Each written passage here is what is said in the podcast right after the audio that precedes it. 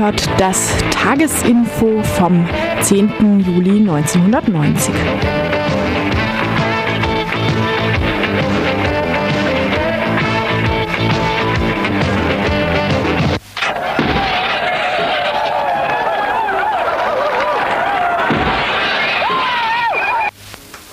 Nachrichten von Radio Dreieckland.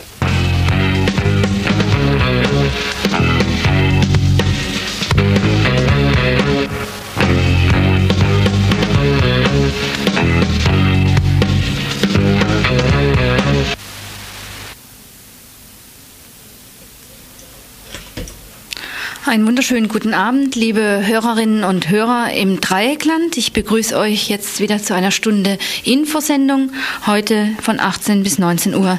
Es ist Dienstag, der 10.07.1990. Zunächst, bevor wir zum Themenüberblick kommen, möchte ich euch äh, noch die Telefonnummer nennen, die hier im Studio gilt und unter die ihr uns hier erreichen könnt. Sie lautet Freiburger Vorwahl und dann die Rufnummer 31028. 31028. Und wir freuen uns über jeden Telefonanruf, der uns erreicht, wo ihr meinetwegen Kritik habt oder auch Anregungen habt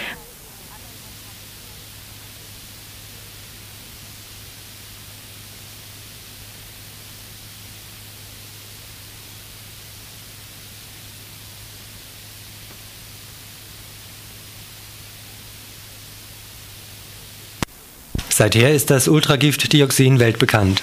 Und dennoch werden immer noch Müllverbrennungsanlagen geplant. Heute Morgen besuchten wir eine Pressekonferenz in Emding zu diesem Thema. Die größte Waffenschmiede hier im Umland befindet sich in Oberndorf. Die Firma Heckler und Koch. Ihr 40-jähriges Bestehen bejubelt die Firma heute. Wir sprachen mit denjenigen, die den Anlass keineswegs zum Jubeln finden. Auch wieder das Thema Abschiebungen. Ein Blick nach Emmendingen und Freiburg. Die Schreibkräfte an der Freiburger Universität. Letzte Woche berichteten wir hier bereits über hanebüchende Arbeitsverträge. Heute wollen wir noch etwas tiefer bohren. Arbeitsrecht in Freiburger Salatstube. Scheint den Betreibern der Kneipe ein Dorn im Auge zu sein, weswegen es zu massenhaften Entlassungen und heute zu einem Prozess kam. Wir haben Studiebesuch. Kippt das Kongresszentrum wirklich? Heute werden von offizieller Seite neue Kostenrechnungen vorgelegt. Bleibt abzuwarten, mit welchen Zahlenspielertricks die Stadtverwaltung jetzt die KTS immer noch uns unterjubeln will. Wie steht's um die DKP hier in Freiburg? Nicht besonders rosig, zumindest liebäugeln weitere Mitglieder mit dem Austritt aus der kommunistischen Partei. Wir haben dazu ein Studiogespräch. Und zum Schluss noch international. In Nicaragua nehmen die Streiks Ausmaße an, die für die Chamorro-Regierung bedrohlich werden. Hunderttausende befinden sich im Ausstand.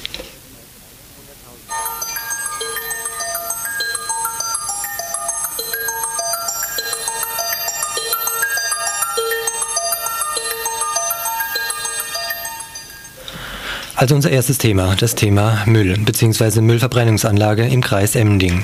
Hierzu, zu diesem Thema, luden heute Morgen die Grünen in Emmending zu einer Pressekonferenz. In den Ausführungen der Argumente gegen die Müllverbrennungsanlage sprach Michael Jedicke von den Grünen im Wesentlichen davon, dass die geplante Müllverbrennungsanlage die mit ihr verbundenen abfallwirtschaftlichen Ziele, nämlich Volumen- und Mengenreduzierung des Mülls und eine energetische, also thermische Verwertung der anfallenden Müllmenge, sie nicht erfüllen kann. Dies erklärte er folgendermaßen. Klärschlamm muss zum Beispiel, bevor er verbrannt wird, einen energieintensiven Trocknungsprozess unterzogen werden. Des Weiteren muss dem zu verbrennenden Müll anteilsmäßig ein hoher Grad an Holz, Plastik und Papier enthalten, um so mindestens mindestens einen geringen Wirkungsgrad in der Energierückgewinnung zu erzielen. Durch die Verbrennung wird keinerlei Reduzierung erreicht. Lediglich eine Müll- und Schadstoffumverteilung findet in die Luft und circa ein Drittel der Brennstoffrückstände werden wiederum auf Deponien gelagert. Dazu kommt, dass nur ca. 20 Prozent der gesamten chemischen Schadstoffe, die in die Luft ausgestoßen werden, bis heute analysiert und bekannt sind. Grenzwerte in der Schadstoffemission werden zudem bisher permanent überschritten. Eine ausreichende Überwachung ist bislang nicht möglich. Nur, dass eben die Dioxine entstehen bei der Verbrennung. Dies ist unstrittig. Kritik übte man deshalb im Bereich Bundes Bundespolitik am Vorschlag Töpfers, wonach die Handelsindustrie Verpackungen und so weiter zurücknehmen müssten. Dadurch wird kein Müll reduziert, sondern Müllverbrennungsanlagen nur weiter gefördert, meinte Grit Mossmann. Diese Reihe von Argumenten für eine Müllvermeidung und Mülltrennung lässt sich beliebig fortsetzen. Auf die Frage, ob bei einer Müllreduzierung von 70 Prozent die Grünen eine Müllverbrennungsanlage für, für gerechtfertigt halten, kam die Antwort von Michael Sellner. Ziel müsse eine hundertprozentige Reduzierung des Mülls sein. Es muss klar werden, dass nicht etwas produziert werden kann, ohne dass, nicht wieder, ohne dass es nicht wieder in den Urzustand sich zurückversetzen lässt.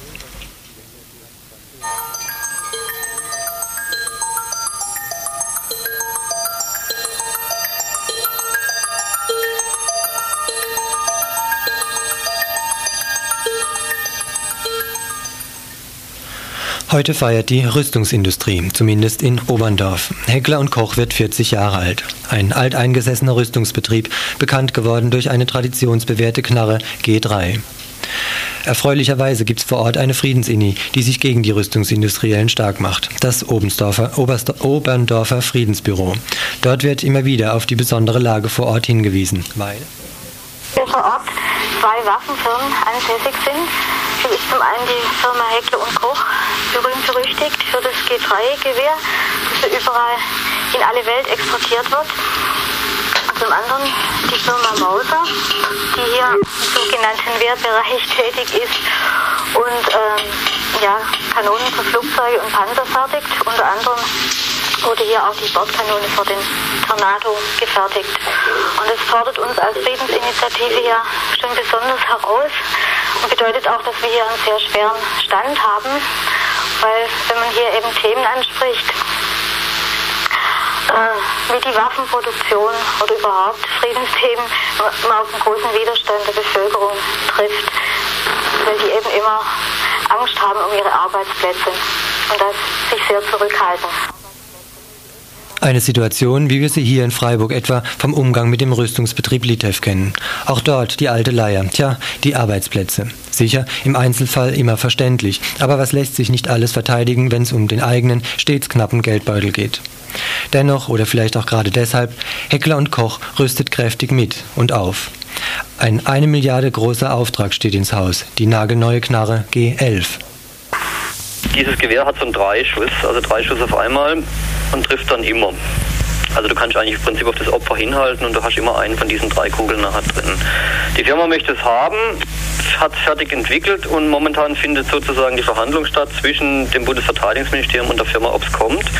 Und die Firma hat natürlich die besten Chancen, diese Knarre zu kriegen, also die Serienfertigung, den Auftrag dazu, weil sie natürlich äh, das Quer entwickelt hat. Zurzeit beginnt die Friedenslinie eine Kampagne Stopp die G11. Ein Rückblick auf 40 Jahre Heckler und Koch macht heute Abend den Anfang. Die G11 wird natürlich zentral ins Visier genommen und die Möglichkeit der Rüstungskonversion thematisiert. Also die Umstellung von Rüstungs- in zivile Produktion. Denn dadurch wäre beidem gedient, der Erhaltung der Arbeitsplätze und dem Wunsch nach einer weniger militaristischen Welt.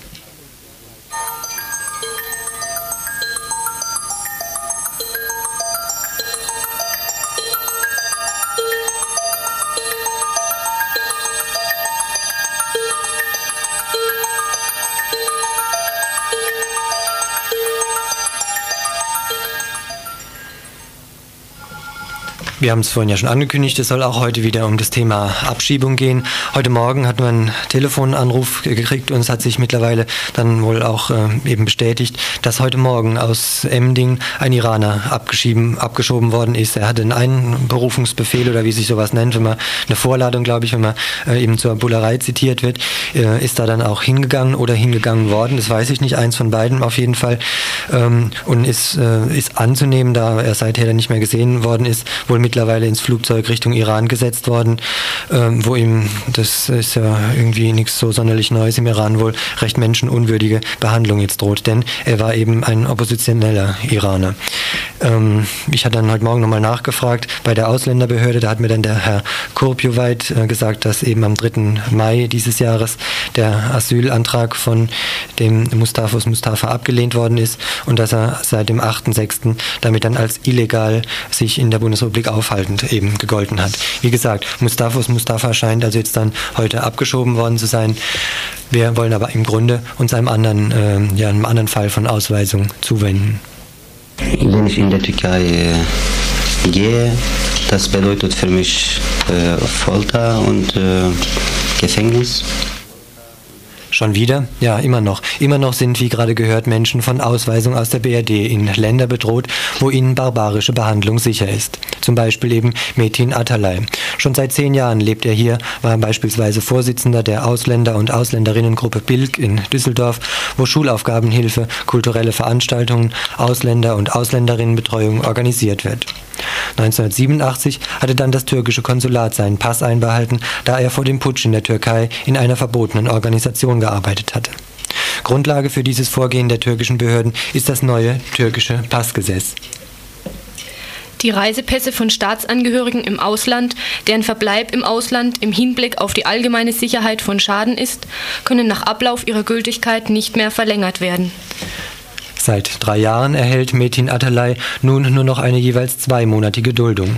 Seitdem lebt er in Freiburg in der Angst, abgeschoben zu werden und in der Hoffnung, dass das Bundesamt doch noch eine Stellungnahme abgibt zu seiner Forderung, als Flüchtling anerkannt zu werden. Er wartet jetzt auf die äh, Stellungnahme von äh, Bundesamt Anerkennung äh, von Flüchtlingen und äh, seit drei Jahren ist das äh, dieses Amt äh, nicht gelungen, eine Stellungnahme zu schreiben. Das hat äh, Düsseldorfer Ausländeramt das auch gefordert, diese Stellungnahme. Und jetzt äh, Landratsamt äh, Freiburg, Schwarzwald, äh, verlangt das auch, aber ist noch nicht äh, gekommen. Und äh, das endgültige Entscheidung wird äh, daran getroffen, wenn diese Stellungnahme kommt, positiv oder negativ. Ob ich äh, politisch mit meinen Dokumenten politisch verfolgt bin oder nicht. Bleibt zu hoffen, dass öffentlicher Druck die Vorgänge in deutschen Amtsstuben beschleunigen wird. Deshalb werden zurzeit Unterschriften für ein Bleiberecht von Metin Atalay gesammelt. Außerdem findet ein Treffen statt am kommenden Freitag um 20 Uhr in der Freiburger Uni im Kollegiengebäude 1 im Hörsaal 1010.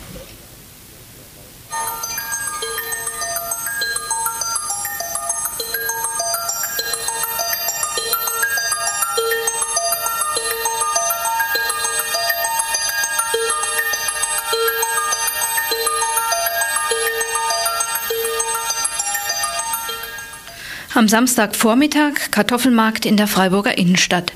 Schreibangestellte der Universität und Universitätsklinik in Freiburg, ausschließlich Frauen, tragen ihren Protest an die Öffentlichkeit.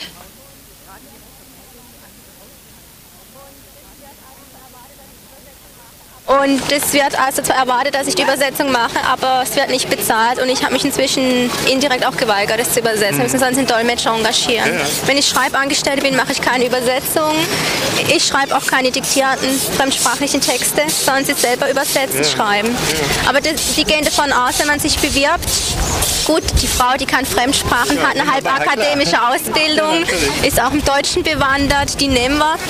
Aber die kriegt halt nur die Entlohnung einer Schreibangestellten. Und das wollen sie jetzt ändern. Nicht mehr länger maximal nur 1800 D-Mark als Entlohnung für ihre anspruchsvolle Tätigkeit. Haben wir das es geht uns ja darum, die Tarifverhandlung, um die Tarifverhandlung, dass da eine Verbesserung eintritt, weil der Tarifvertrag halt schon sehr alt ist. So ungefähr wie dieser Arbeitsplatz da. Ja, ja, Aber inzwischen äh, arbeiten wir an PCs. Das kommt noch hinzu. Natürlich, und das wird auch nicht bezahlt. Nein. Man kriegt eine Schreibzulage. Ja. Die bekommt man, ja. Inzwischen gab es früher auch nicht, inzwischen bekommt man die. Und dann muss man natürlich auch bereit sein, an Schulungen teilzunehmen und Kursen, muss sich aber selbst darum kümmern. Und die sind halt oft ausgebucht, muss verschiedene Schreibprogramme Programme beherrschen, etc. etc. Schreibangestellte, ein weiteres Beispiel für Lohndrückerei speziell gegenüber Frauen. Die Beschäftigten der Uniklinik erleben dies täglich hautnah in der ganzen Sache ist, dass die Frauen Arbeiten machen, für die sie schlicht und ergreifend nicht bezahlt werden. Sie werden Schreibangestellte genannt, was eigentlich schon wirklich diskriminierend ist, muss man sagen. Früher hießen sie Hochschulsekretärin. Das hat sich dann geändert. Dann sind sie zurückgestuft worden und seitdem dürfen sie nur noch Schreibkräfte nennen. Sie machen das Gleiche. Ich würde Ihnen sagen, fragen Sie doch mal meine Kollegin dort drüben.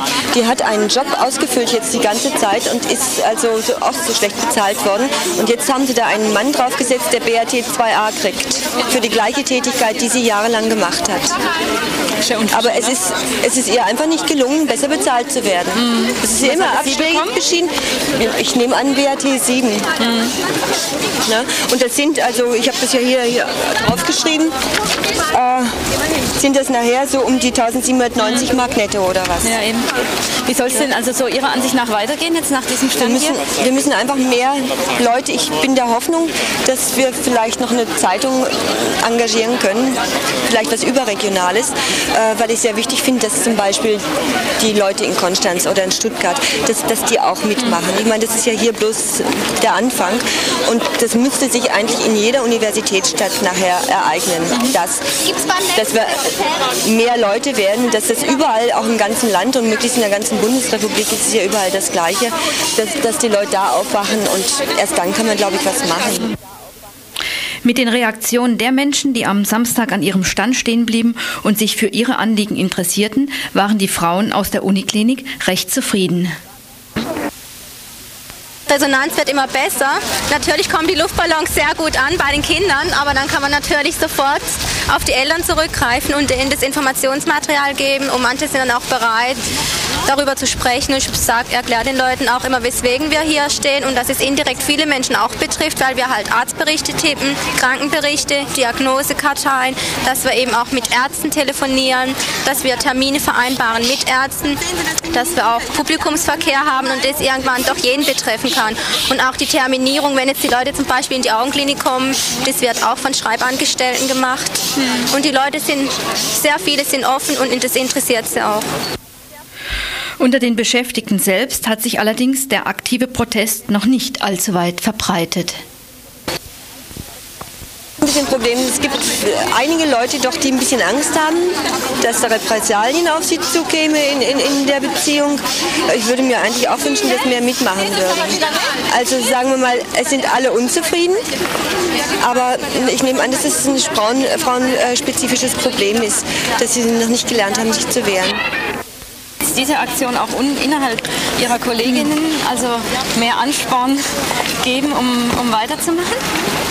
Also Sie sind ja jetzt auf die Straße gegangen und ja, haben eine Aktion gemacht, also oder die Kolleginnen, die jetzt hier am Stand versammelt ich kann, sind? Ich kann das eigentlich nur hoffen, ah. dass, dass da ein bisschen Resonanz kommt, mhm. dass, dass die Frauen sehen, also es stürzt nicht alles ein, wenn man mal auf die Straße geht und auf sich äh, aufmerksam macht. Mhm. Das hat, glaube ich, bei vielen noch so, bringt das den Gedanken des Revoluzertums hervor, dass man sowas nicht macht mhm. oder dergleichen. Bloß es wird niemand kommen und sagen, liebe Leute, ich zahle euch mehr, wenn man sich nicht wehrt.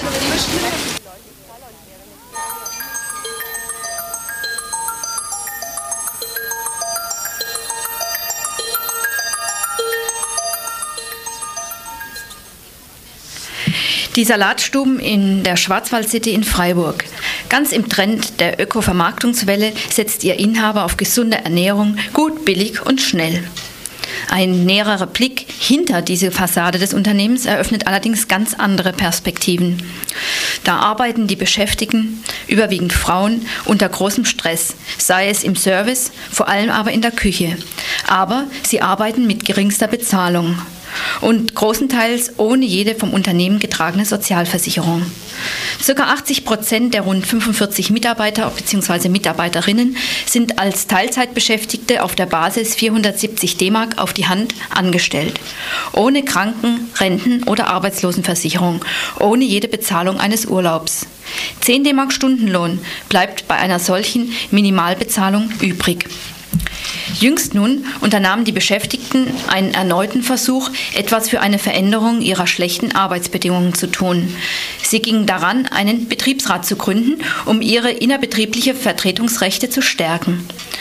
Aber auch dieser Versuch blieb, bisher keineswegs konfliktfrei.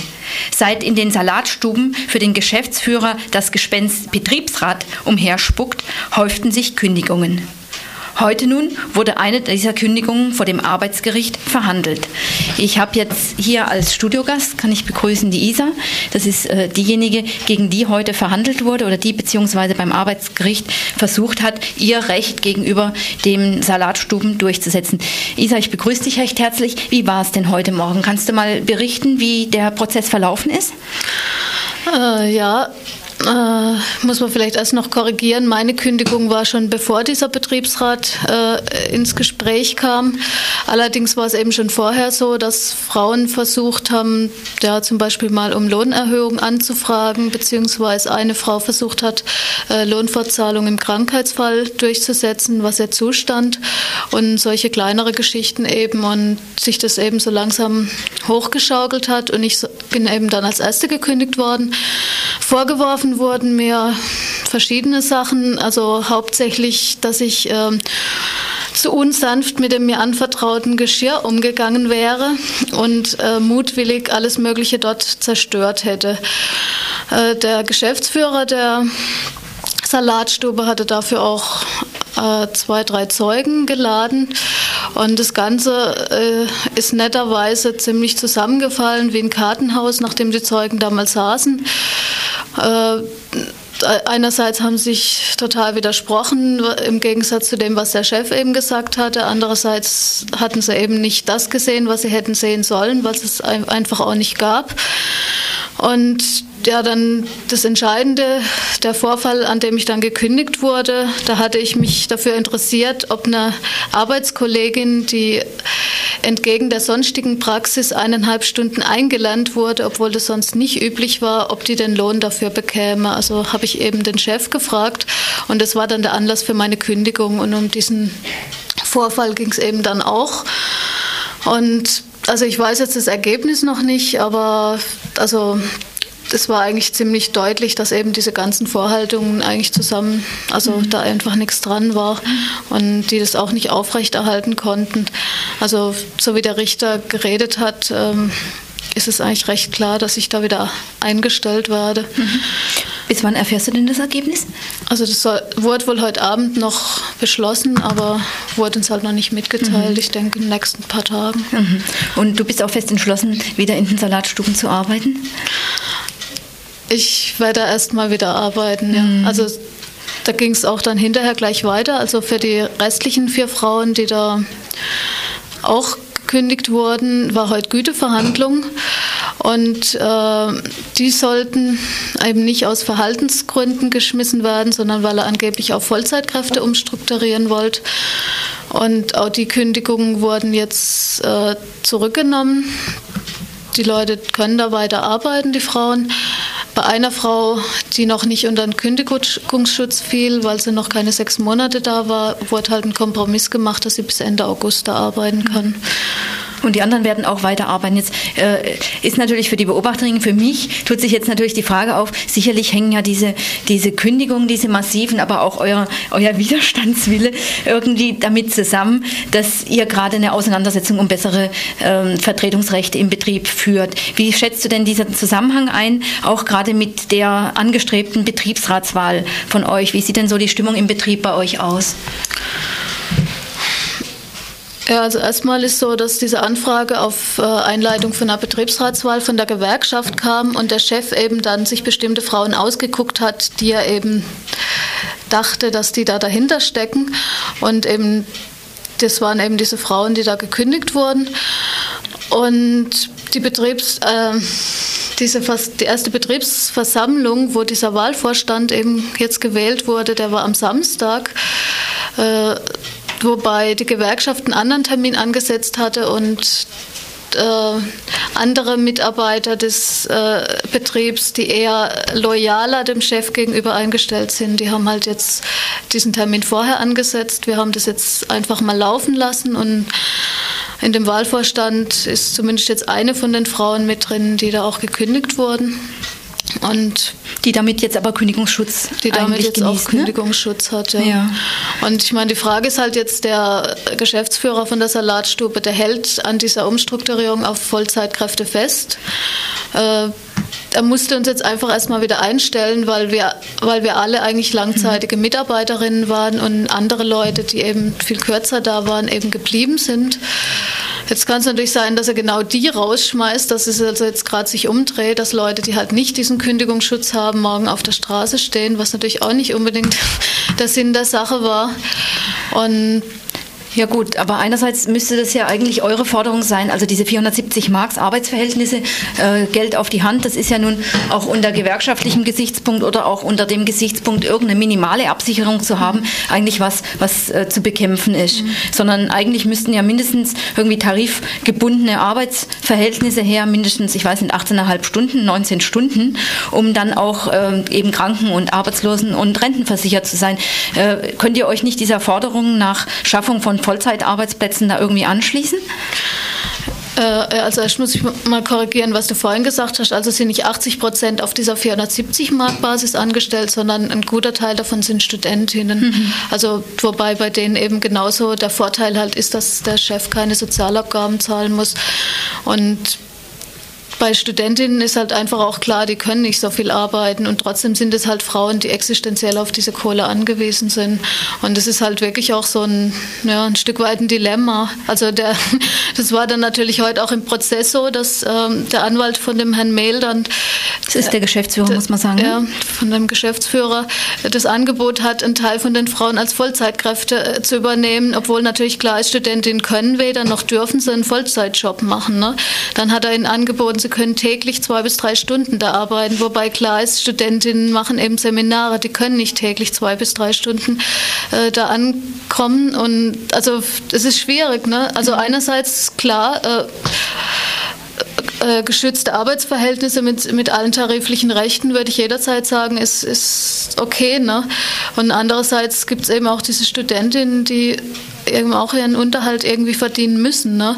Und also gerade zum Beispiel diese Lohnverzahlung im Krankheitsfall und diese Sachen, da haben wir genauso Anrecht drauf, drauf auch auf bezahlten Urlaub und so weiter. Ne? Mhm. Also es ist nicht so, dass wir überhaupt keine Rechte hätten. Nur Jetzt ihr als die Studenten oder ja, Studentinnen? Nur wurden die halt mhm. bisher nicht eingefordert. Auch diese 470 Mark Basisjobs, ne? die mhm. haben ja auch gewisse Rechte, nur werden die nicht eingefordert. Ne? Also es ist für euch aber eine ganz schöne Zwickmühle einerseits, ja. nicht? Weil das ähm, ja, weil so unterschiedliche Bedürfnisse da auch da sind. Wie soll es denn jetzt weitergehen? Also vorhin hast du ja erwähnt, der Wahlausschuss für die äh, Durchführung der Betriebsratswahlen, der ist gegründet. Es wird Betriebsratswahlen geben in den Salatstuben. Da hilft also kein Wehren und kein, kein sich weigern, auch des Geschäftsführers mehr dagegen. Wie denkst du, wie es weitergehen wird?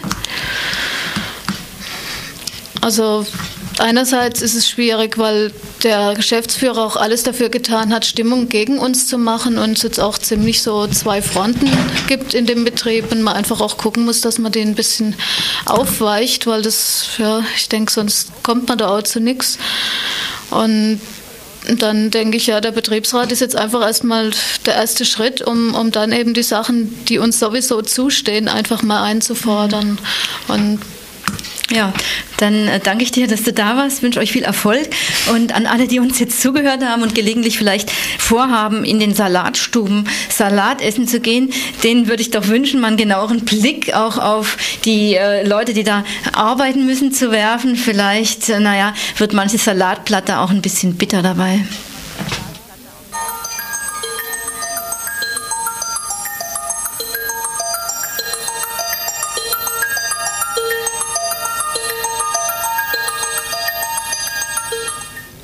Heute Mittag lud der Freiburger OB Böhme zum Pressegespräch. Einziger Punkt, das Kongresszentrum. Kurz nochmal zur Erinnerung. Unter dem beschönigenden Titel KTS oder eben Kultur- und Tagungsstätte wollte die Stadt einstmals diesen Klotz schräg gegenüber dem Bahnhof bauen. Doch recht breite Proteste aus der Bürger- und Bürgerinnenschaft mündeten zuletzt in einen Bürgerentscheid, der zwar unzweideutig gegen den Bau des Mammutprojektes ausging, aus formalen Gründen dann aber nicht rechtskräftig wurde. Heute nun muss die Stadt eingestehen, dass die ursprüngliche Finanzierung, die auf 90 Millionen für die gesamte KTS begrenzt war, nicht mehr machbar ist. Wir berichteten ja mehrfach im Info in den vergangenen Tagen. Worauf die Bürgerinitiative gegen die KTS nun zum erneuten Bürger- und Bürgerinnenentscheid ausholt. Offensichtlicher Anlass für die Stadtverwaltung, die Flucht nach vorn zu ergreifen. Zum Beispiel, indem sie heute die Presse geladen hatte. Zu Anfang ein Eingeständnis. OB Böhme. Wir können über den Steuerfonds die Mehrkosten nicht finanzieren. Äh, die äh, Situation ist die, dass äh, wir eine Situation haben jetzt, dass die erhöhten Baupreise natürlich auch, Folgen, auch Auswirkungen haben aus den Folgekosten. Wir haben uns bemüht, beim Land eine Aufstockung zu erreichen. Das war nicht möglich. Die Stadt muss somit die Mehrkosten selbst finanzieren. Im Grunde fast ein Offenbarungseid. Die politische Glaubwürdigkeit der Stadtverwaltung wäre endgültig den Bach runter, würde es nicht gelingen, zumindest kosmetisch die Kostensteigerungen zu kaschieren und vor allem einen dann wieder denkbaren Bürgerentscheid zu verhindern. Vor diesem Hintergrund waren dann auch die Bemühungen zu sehen, die die anwesenden OB, Stadtkämmerer und Kulturbürgermeister dann unternahmen. Zumindest nach außen muss der Preis gehalten werden, sonst gibt es am Ende ja wieder Druck aus den Reihen der Bürger und Bürgerinnen. Muss also auseinandergefieselt werden, was gehört zur KTS, was gehört zur Tiefgarage. Dasselbe ist bei der Trommel. Bei der Trommel muss auseinandergefieselt werden, was ist Teil zur KTS, Fluchtwege, Fenster, ein ähnliches mehr. Das sind einfach technische Fragen, die waren in der Kürze der Zeit nicht zu lösen. Auseinanderfieseln will der Herr Oberbürgermeister also, ob Fluchtwege im KTS-Klotz zur KTS gehören oder zu ganz anderen Bereichen.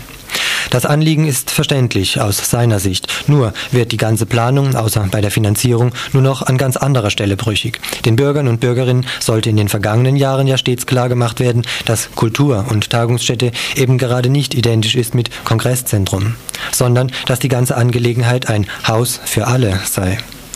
Die Gegner und Gegnerinnen des Projektes haben nie daran gezweifelt, dass dies nur Baldrian für eben sie sein soll was nun als wirkliche Pleite der Stadtverwaltung bei der heutigen Pressekonferenz endgültig feststand. Die Trommel, also der Teil des geplanten Klotzes, der für etwa musikalische Darbietung noch in irgendeiner Weise einen Touch von Haus für alle darstellte, der soll nun aus der Finanzierung herausgenommen werden womit sich die KTS nun endgültig als das darstellt, was sie im Grunde schon immer war, ein Kongresszentrum.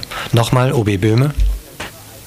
Die KTS kann man natürlich nicht nur als ein Projekt betrachten, welches jetzt da mal in der Gegend steht, sondern im Zusammenhang mit der gesamten Stadtentwicklung. Und da meine ich, dass wir hier auf dem Sprung stehen, wirklich zu einer neuen Lage. Das gilt für Europa 92, es gilt auch für die Vereinigung der deutschen Staaten. Das hat es bisher in der Nachkriegszeit noch niemals gegeben, eine solche Entwicklung. Und da meine ich, muss die Stadt vorbereitet sein. In diesem Sinne, im Sinne eines Europa 92, das sicher nicht dasjenige der Menschen, sondern eben eher des Geldes sein wird, in diesem Sinne ist dann auch verständlich, dass auf die Leute, die den Bau letztendlich bewerkstelligen sollen, dass auch auf die so manches zukommt. Es ist eine Höchstpreisgarantie. Ich habe gesprochen mit dem Vertreter von Bilfinger und Berger. Der hat gesagt, wir werden da rangehen, Zyblin wird kommen, Hoch und Tief wird kommen, wir werden kommen, wir werden alles tun, damit wir diesen Auftrag kriegen, weil es ein Prestigeauftrag ist. Und äh, der Wettbewerb wird mörderisch sein. Und wohl auch die Arbeitsbedingungen, wenn jetzt schon solche Töne fallen. Nun denn, OB und Verwaltung wollen mit dem Kopf durch die Wand. Ob sie ihn sich dann wohl einrennen werden? Ich möchte daher auch für meine Person das voll und ganz unterstützen und möchte weiterhin zu dem Projekt stehen, wohl wissend, dass das in den nächsten Wochen vielleicht für mich eine schwierige Lage sein wird. Ich kann nur bitten, dass Sie so objektiv versuchen, das aufzunehmen, wie ich es versuche vorzutragen, denn äh, äh, es wäre nicht gut, wenn es aus einer momentanen Situation heraus das Projekt äh, äh Schaden leiden würde.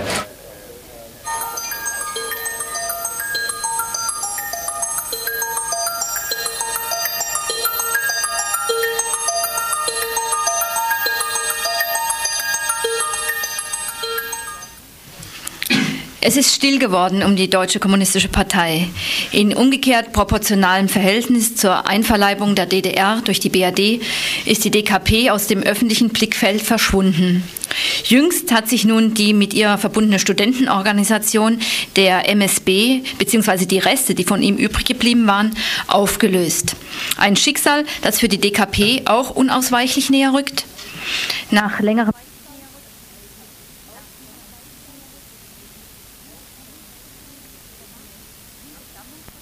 dem Thema linke Sammlungsbewegung oder kommunistische Partei.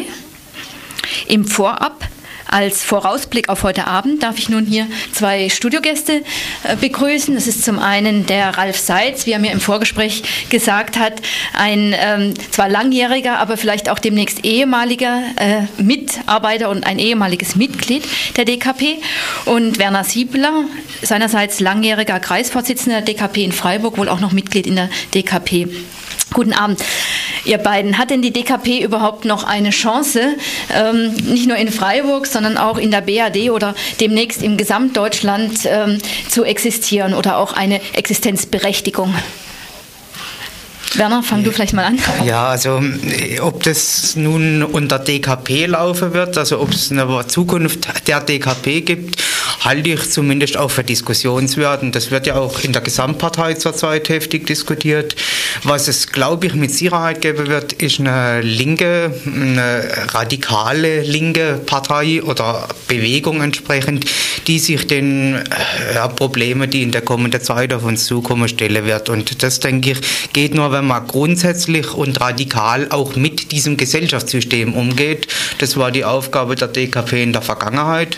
Wie sie sie gelöst hat, ist sicherlich zurzeit deutlich zu erkennen, aber es wird äh, auch für die Zukunft das Problem sein, dieses, wie man so schön sagt, System der Marktwirtschaft, was nicht die letzte Antwort auf die Probleme der Menschheit sein kann, entsprechend auf, ja, in die Geschichte zu schicken und was Neues zu schaffen. Und dafür brauchen wir was entsprechendes. Ich habe bisher keine andere Antwort als eine Partei, aber vielleicht stellt sich das in der Diskussion heute Abend ja raus. Hm, jetzt würde ich natürlich dir gerne den Ball zuspielen, Ralf ob du das auch so siehst. Offensichtlich ja ein bisschen anders, weil deine Konsequenzen ja auch ein bisschen anders wohl sind. Ja, ich gehe davon aus, dass die DKP als DKP äh, im jetzigen Zustand äh, keine Perspektive hat. Das ist bei mir aber auch so, dass ich ähm, diesen Parteitypus äh, der kommunistischen Partei für überlebt halte, also für historisch überholt halte und das äh, auch mit dem Erneuerungsprozess in der DKP, was die Strukturen angeht, Demokratisierung und dergleichen, der immer noch läuft irgendwo, äh, da nichts mehr zu retten ist. Äh, der Werner hat recht, äh, mit einer Orientierung auf äh, eine radikale Partei, eine linke radikale Partei, eine sozialistische. Da ist bei mir gegenwärtig so, dass ich äh, für mich entschieden habe, mich ähm, auf die PDS in der BRD zu konzentrieren. Hm. Und da also mit dabei zu sein, wenn sie gegründet wird, und sie wird gegründet, denke ich. Äh, und dann will ich hoffen, dass das also eine Partei ist, die äh, diese radikale Politik machen kann. Es wird aber keine Partei sein, die auf immer und ewig nur die Geschicke der Linken zu bestimmen hätte. Diesen Anspruch will ich auch gar nicht mehr stellen. Hm. Ja. ja mir, sind, mir sind jetzt zwei Stichworte da aufgefallen. Einerseits radikale Linke führt ihr beide im Mund. Es gab in Pfingsten einen Kongress der sogenannten radikalen Linken, äh, wo ja wohl auch mehr Fragen als Antworten hm. aufgeworfen worden sind. Also inwieweit ähm, seht ihr euch da in einer Beziehung zu dieser radikalen Linken? Das ist das eine. Und an Werner, an dich noch die zweite zweite Frage. Ich meine, ähm, wenn man den Niedergang der DKP betrachtet, in Abhängigkeit von dem, was in der DDR sich entwickelt, dann ähm, sind natürlich alle die Sachen mal hohn gesprochen, die ihr früher behauptet habt. Unabhängige Partei von der SED und so weiter und so fort. Also wenn man jetzt sieht, wie euch sowohl die geldlichen wie auch die, sagen wir mal, ideologischen Sachen abbröckeln, dann, ähm, naja, macht ihr nicht also haltet ihr nicht an was fest, wo eigentlich ein radikaler Neuanfang ähm, eigentlich ähm, ja ohne jetzt mal gleich Parteistruktur angesagt wäre? Ja, also natürlich denke ich, es muss ein radikaler Neuanfang geben, aber ich denke nicht dran, die Verantwortung an die DDR zu geben. Wir haben in der Vergangenheit vieles, was wir gemacht haben, selber zu verantworten gehabt und es war nicht so. Und da bleibe ich bis heute, dass die SED gepfiffen hat und die DKP hat getanzt. Es gab Einflussnahme, wie es mittlerweile auf, aufgedeckt wird, aber ich für meinen Teil, und so geht sicherlich Zehntausende Genossinnen und Genossen, habe das, was ich gemacht habe, aus tiefer Überzeugung ausgemacht. So, und bei vielem von dem bleibe ich bis heute. Also meine Einstellung zu diesem kapitalistischen System ist die totale Ablehnung. Und von daher stellt sich für mich einzig und allein die Frage, was für Organisationsformen brauchen wir, um dieses kapitalistische System zu überwinden. Und da hat sich insofern nicht viel verändert gegenüber früher. Was sich verändert hat, ist, dass wir nicht mehr so viel finanzielle Mittel haben. Also gegenwärtig, glaube ich, haben wir bundesweit zehn Hauptamtliche. Und früher haben wir so um die 300 rum gehabt. Und daher rührt natürlich auch das relative Schweigen der DKP. Aber es ist nur ein relatives. Auch in Freiburg gab es eine ganze Reihe von Diskussionen die letzten Monate. Also es ist nicht so, dass seit Monaten das erste Mal wieder was von uns zu hören ist.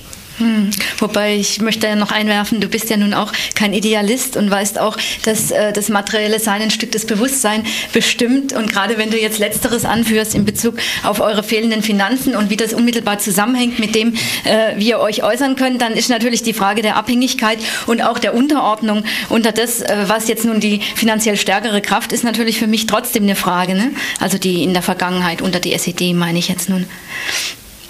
Ja, da ist sicher was Berechtigtes dran. Bloß das Problem ist natürlich, für keinen von uns war das ja nur unmittelbar spürbar. Also diese Abhängigkeit äh, war für mich auch nie so existent, weil mhm. mir hat nie jemand mit der Entlassung gedroht, äh, wenn ich mhm. irgendwas entsprechendes sage oder sowas. Und das Problem war, dass ich ja eigentlich ja von anderer Seite entlassen mhm. worden bin. Von diesem System, was sich immer so pluralistisch impft, bin ich ja nur entlassen mhm. worden aus meinem Beruf. Also wenn ich mich nur verkaufe, kaufen wollt für Geld oder sowas, dann hätte das einfacher haben können als bei der DKP. Und selbst als Briefträger habe ich immer noch ein paar hundert Mark mehr verdient wie bei der DKP. Mhm.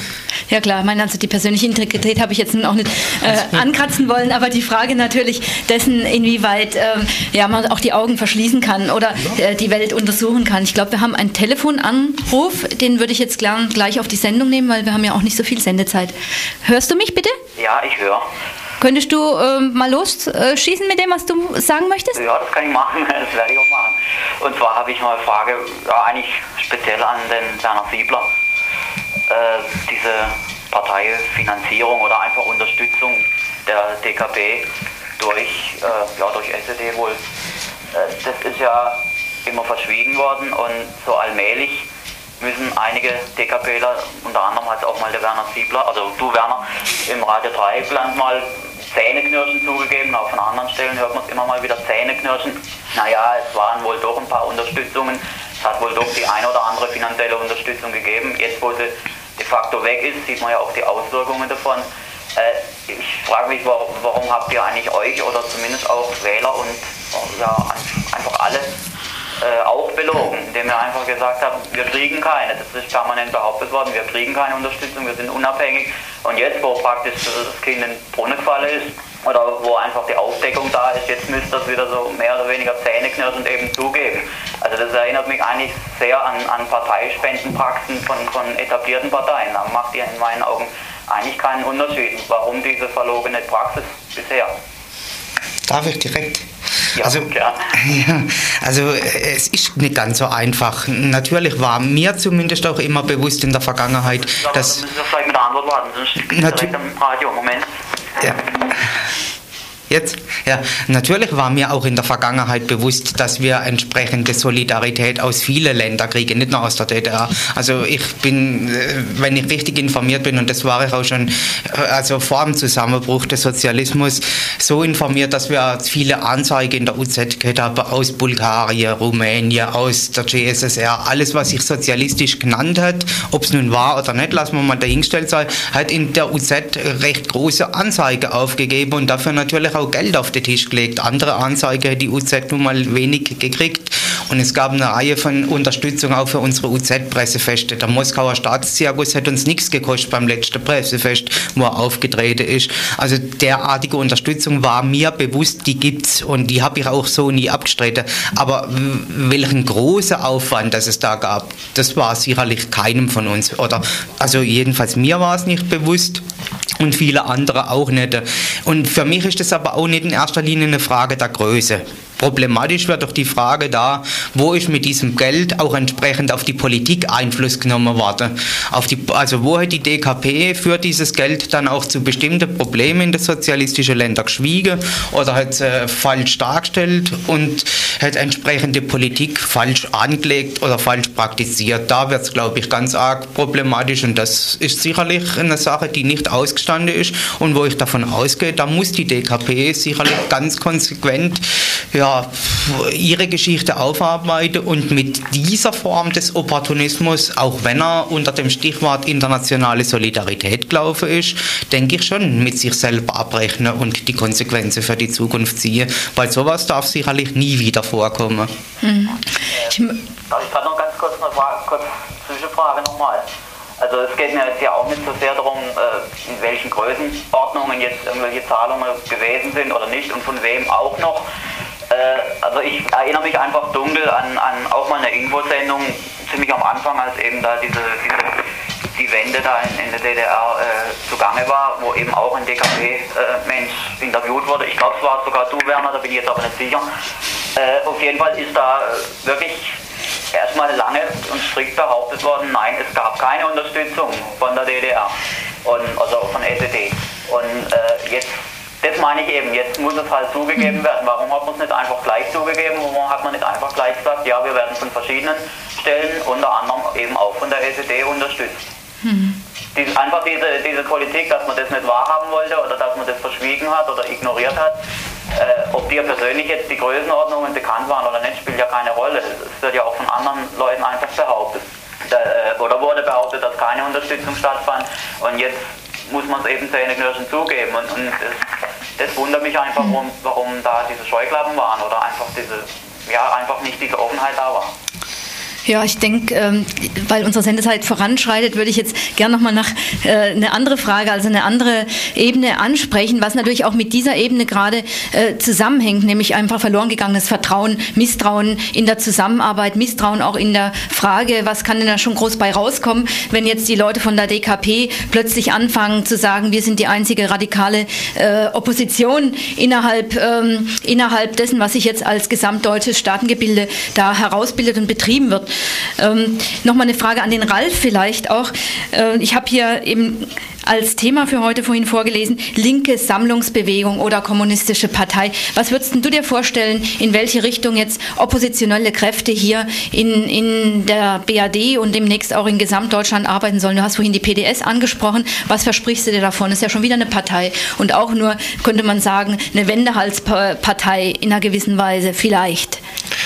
Ich hatte vorhin schon angedeutet, dass äh, ich, also die Partei der Linken, äh, gar nicht schaffen will. Das wäre ein Anspruch, der also äh, für die Linken auch nicht gut wäre insgesamt. Ähm, also wenn ich mit so einer äh, Vorstellung komme von der PDS, die jetzt also auf der Tagesordnung steht, nach meiner Auffassung in der BRD, dann ist eine Partei, mit der ich äh, was anfangen kann und leben kann.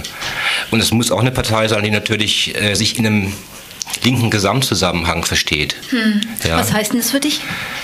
Äh, linker, linker Gesamtzusammenhang? Das wird für mich heißen, dass man alle Kontakte, die bestehen, die ja auch angefangen worden sind auf Bundesebene, sich halt also unter Linken, also Gruppen oder Einzelnen zu verständigen, fortführen muss. Mhm. Das ist aber für mich eine Frage, die zunächst mal unabhängig von dieser PDS-Geschichte läuft, weil ich glaube nicht, dass man also mit diesem, äh, ich weiß nicht, als Datum 2. Dezember, ja, äh, irgendwas sehr Breites, Linkes hinkriegen könnte. Hm. Das ist ja auch versucht worden, gibt Gespräche darüber allerorts. Das halte ich nicht für realistisch. 2. Dezember ja. meinst du jetzt im Hinblick auf Wahlen? Auf die gesamtdeutschen also Wahlen. Siehst du das auch mehr, wenn du sagst linke Sammlungsbewegung, siehst du das auch mehr in Bezug auf Wahlen und parlamentarischen Einfluss? Also ich sehe in Bezug auf die Wahlen zunächst mal die PDS-Frage. Hm. Ja? Hm. Dann müssen sich halt die Linken entscheiden.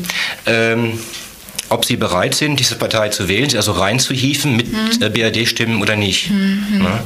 Äh, und diese Frage stelle ich einfach. Also das ist nicht so ein umfassender äh, linker Anspruch, den ich Leuten aufdrücke. Das habe ich vielleicht früher mal gemacht, heute nicht mehr. Ja. ja.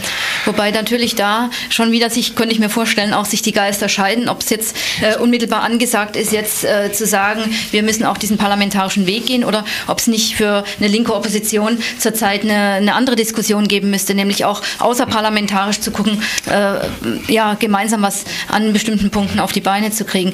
Aber gut, man, das wird vielleicht auch ein Teil der Diskussion heute Abend sein. Vielleicht noch ganz kurz abschließend, was ist heute Abend zu erwarten und ist diese Mitgliederversammlung denn öffentlich oder ist sie verschlossen? Diese Mitgliederversammlung ist wie im Übrigen alle vorhergehende genauso öffentlich. Leider nicht öffentlich angekündigt, war aber ein Versäumnis von uns. Dank Radio Dreieckland ist jetzt ein Stück weit zumindest öffentlich. Aber jeder, der will, kann da hinkommen. Das ist im Löwebräu in der Stühlinger Straße und beginnt um 20 Uhr und jede Meinung zu diesem Thema ist gefragt. Zumal ich, wie der Ralf, auch davon ausgehe, diese All, Allwissenheit, die wir manchmal vorgegeben haben, die ist nun wirklich nicht mehr angesagt. Und von daher kann das vielleicht einen Beitrag geben, auch dazu in Freiburg noch mehr das Zusammenwachsen der Linkskräfte auch zu befördern. Nichts anderes ist der Aufgabe heute Abend. Mhm. Ja, ich sage vielleicht abschließend nochmal den Ort, Löwenkeller in Freiburg. Das ist Ecke Stühle. Stühl, also ist im Stühlinger, ja. Ecke Stühlinger Straße, heute Abend 20 Uhr in Freiburg. Und wer Lust hat, da hinzugehen, zu diskutieren, ist herzlich eingeladen. Danke ich euch dafür, dass ihr hier wart. Danke ebenso. Tschüss.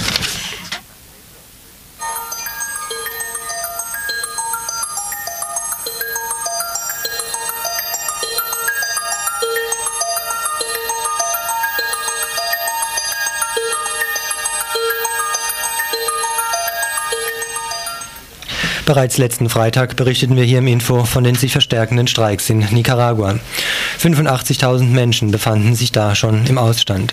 Sie fordern die Garantie ihrer Mindestlöhne, die Aufhebung der Privatisierung der Betriebe, eben das Ende der Umverteilungspolitik der Chamorro-Regierung.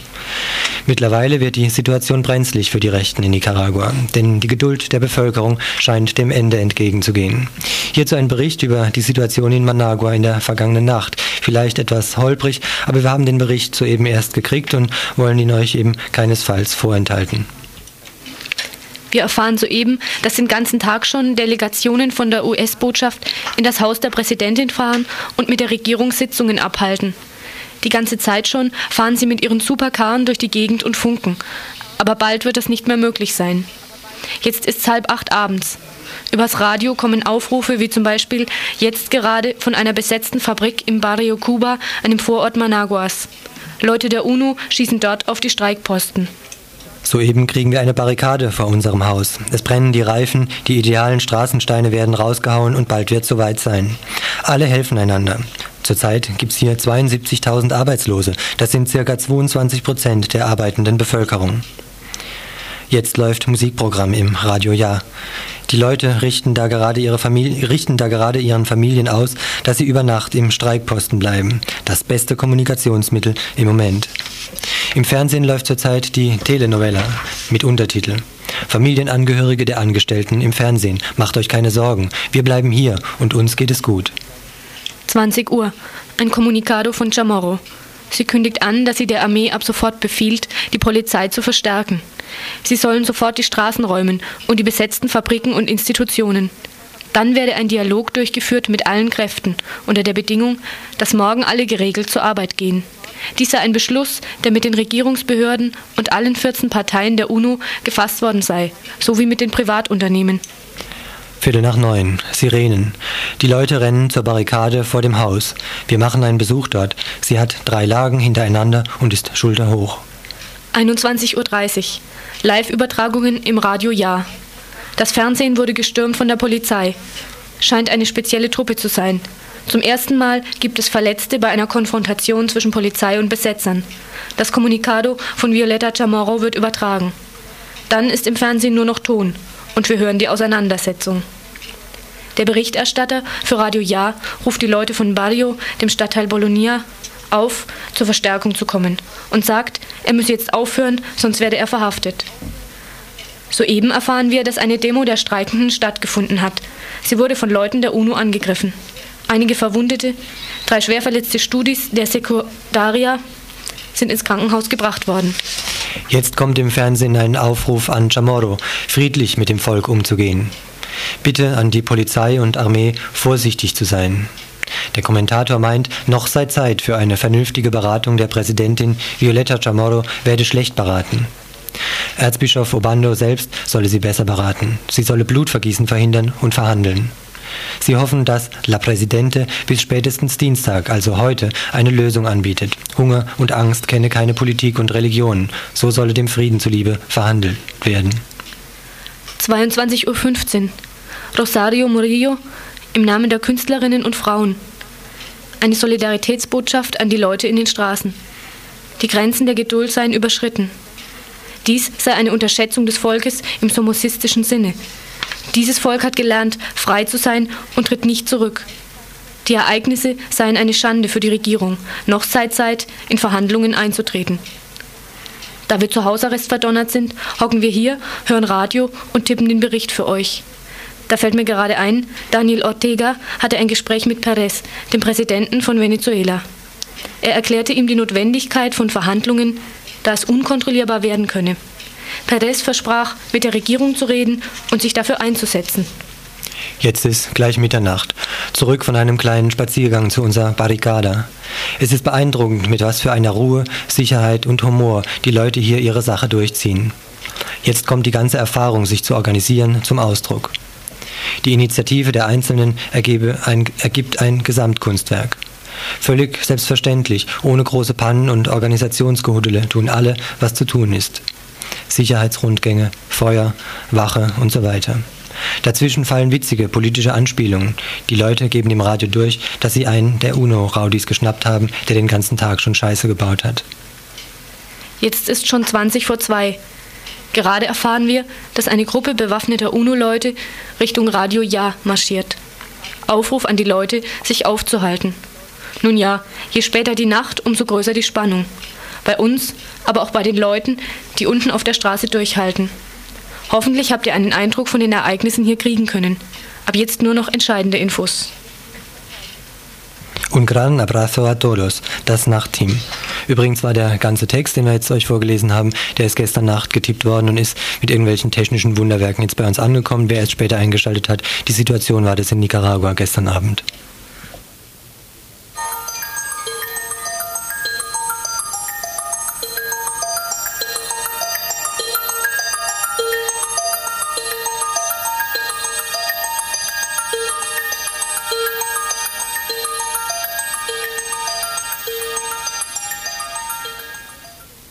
So, und jetzt noch zu den Veranstaltungshinweisen.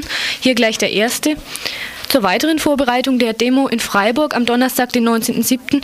und zum Kontext der Situation der seit mehr als 200 Tagen hungerstreikenden Gefangenen in Spanien findet am Mittwoch, am kommenden, dem 11.07. also, morgen im Hinterzimmer der Gaststätte Geier das nächste Treffen statt. Und zwar um 15 Uhr. Spanien-Demo, Vorbereitung, also am Mittwochmorgen um 15 Uhr im Geier im Grün in Freiburg. Dann gibt es eine Veranstaltung der SPD, da lädt er Gernot Erle ein. Eine Veranstaltung mit dem Titel Aufbruch in Europa, Desaster für die dritte Welt. Die Veranstaltung findet am morgigen Mittwoch, 11. Juli um 20 Uhr im Kolpinghaus in der Karlstraße 7 in Freiburg statt. Und auf dem Podium dabei sein werden Hans Diefenbacher von der Forschungsstätte der Evangelischen Studiengemeinschaft, Stefan Günther, Vorstandsmitglied vom Bundeskongress Entwicklungspolitischer Aktionsgruppen, Martin Kleene, Öffentlichkeitsreferent der Caritas Auslandshilfe, Hilfe, Ministerialrat Stürk vom Bundesministerium für wirtschaftliche Zusammenarbeit und vom Arnold Bergstresser Institut hier in Freiburg der Dr. Heribert Weiland. Morgen Abend um 20 Uhr im Kolpinghaus Karlstraße 7. Internationales Sommercamp bei Gorleben findet statt vom 20. bis 26. Juli 1990 in Gedelitz bei Gorleben mit internationaler Beteiligung. Das Thema Miteinander Zeit haben. Die Schwerpunkte Atommüll, AKWs, Atombombentests. Kontakt bei Rondell unter der Nummer 05846 766 also wer da die Telefonnummer nochmal haben will, der kann sich ja vielleicht hier beim Radio nochmal melden. Ja, Gut, dann haben wir noch was, das ist einfacher zu finden oder wo man nichts groß aufschreiben muss. Äh, eben einfach zu finden ist ein, äh, ein Videofilm, der am Donnerstag, am 12. Juli im Infoladen der Clara Straße 73 läuft. Er heißt Lebenszustände des palästinensischen Volkes in von den von den Israelis besetzten Gebieten Palästinas. Und das hat tatsächlich der Titel oder der Inhalt ist sei nun mal dahergestellt. Auf jeden Fall um fünf am Donnerstag im Infoladen in Freiburg. Naja, und die Volksküche findet heute statt im radikaldemokratischen Club in der Egonstraße 54. Es gibt Nudeln mit Basilikumsoße, Salat und weltbeste Quarkspeise. Dazu oder danach ein Film über Italien. Und dann, wenn wir schon beim Film sind, noch einen weiteren und zwar oder zwei weitere im kommunalen Kino. In der Urachstraße läuft zurzeit eine Reihe zum russischen Film mit Alexander Sokurov ist da, äh, ja, ist heute. Äh, Tage der Finsternis heißt der erste Film, dann gibt es noch einen Kurzfilm Abendopfer. In Tage der Finsternis wird laut Programm die Geschichte eines Mannes erzählt, der nach Mittelasien gelangt, wo er im Kampf gegen Angst, Hass, Tod und Einsamkeit eine Folge von Bewährungsproben zu bestehen hat. Ein Film über den Zusammenbruch des Vielvölkerstaates, in dem ganze Nationen willkürlich zwangsumgesiedelt werden und dabei ihrer nationalen, Identität Thinking